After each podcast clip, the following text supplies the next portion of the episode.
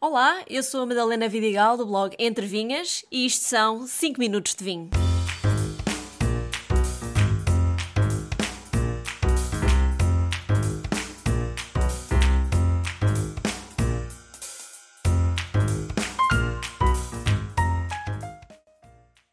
Terroir é uma das palavras mais usadas quando se descreve um vinho. Mas o que significa exatamente?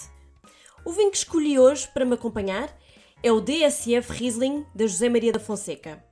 Apesar de ser um produtor essencialmente da Península de Setúbal, as uvas deste vinho vêm de trás dos montes, de uma vinha com solo granítico e 630 metros de altitude. Portanto, o terroir é perfeito para esta casta tipicamente alemã, que aqui produziu um vinho cítrico, mas com uma acidez bastante suave, misturando os aromas petrolados do Riesling com a mineralidade do norte de Portugal.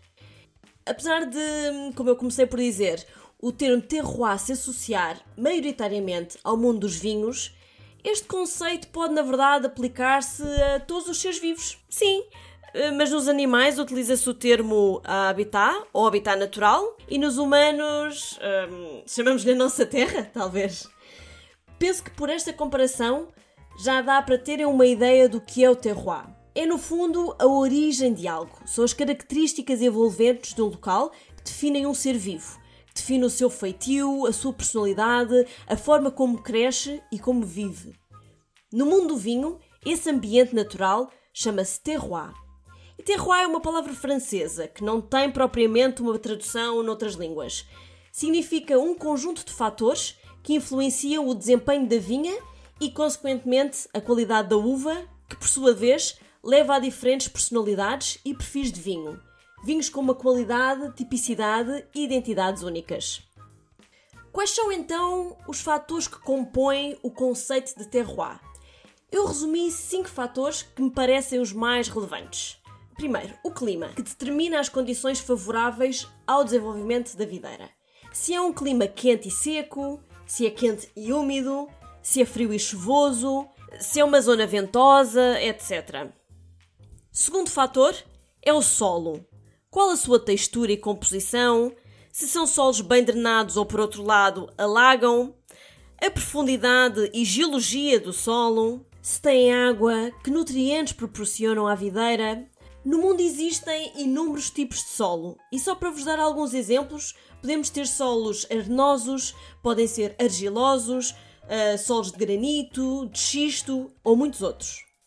Terceiro fator é a topografia de uma região, ou seja, a altitude, o relevo, eh, se é montanhoso ou planície, a exposição solar, se a vinha está mais virada a norte ou a sul, se está perto ou longe do mar, são tudo condições que influenciam o estilo de vinho e a sua capacidade de amadurecer. Quarto fator: as práticas culturais da vinha. Falo da forma de plantação, do compasso, e compasso significa a distância a que se planta cada pé de videira, as diferentes podas, quais fazemos e como as fazemos, obviamente a escolha das castas, a condução da videira. Um, e sobre condução da videira, sem me querer estender muito sobre viticultura, isto é a forma como orientamos a vinha no seu crescimento. A vinha é uma planta trepadeira que cresce muito e por onde haver espaço.